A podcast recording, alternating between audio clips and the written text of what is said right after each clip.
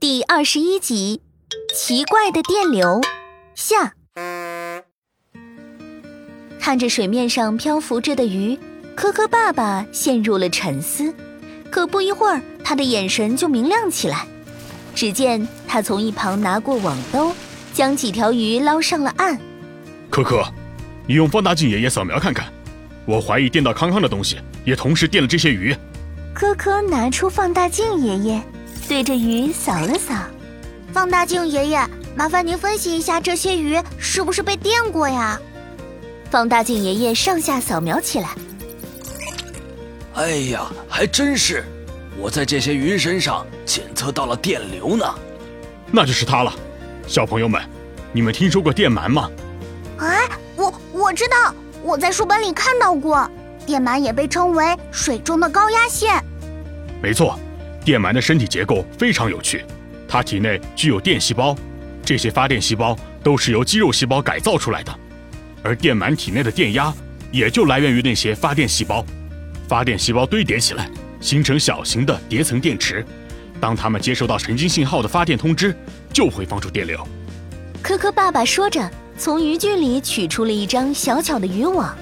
只见他往池塘上一扔，接触到水面的渔网瞬间变大，并迅速沉入水中。这是科科妈妈做的智能捕鱼网，看看咱们今天能不能遇上电鳗。正说着，水里的渔网在一阵剧烈的摆动后，渐渐浮出了水面。可可爸爸赶紧将鱼竿伸过去，勾回了渔网。这下大家总算看见了电鳗的庐山真面目。可是叔叔，电鳗在水里放电不会电到自己吗？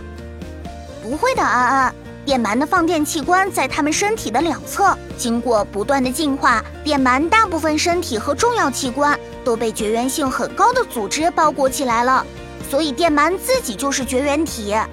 好了，现在已经没事了，你们继续钓鱼。电鳗还是有一定的危险性的，我去给这里的管理员说一声，将电鳗送去适合它生活的地方。好的，老爸。找到了水中电流的来源，小朋友们又在鱼塘边。放心大胆的开始垂钓，可可哥哥，你觉不觉得我们现在像是一个探案队？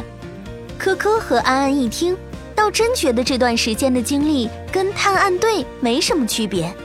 呵呵，那我们就是在可可哥哥带领下的科普熊猫探案队。三个小朋友在鱼塘边笑声连连，那些让生活无比趣味化的神奇现象。正等着他们前去探查真相。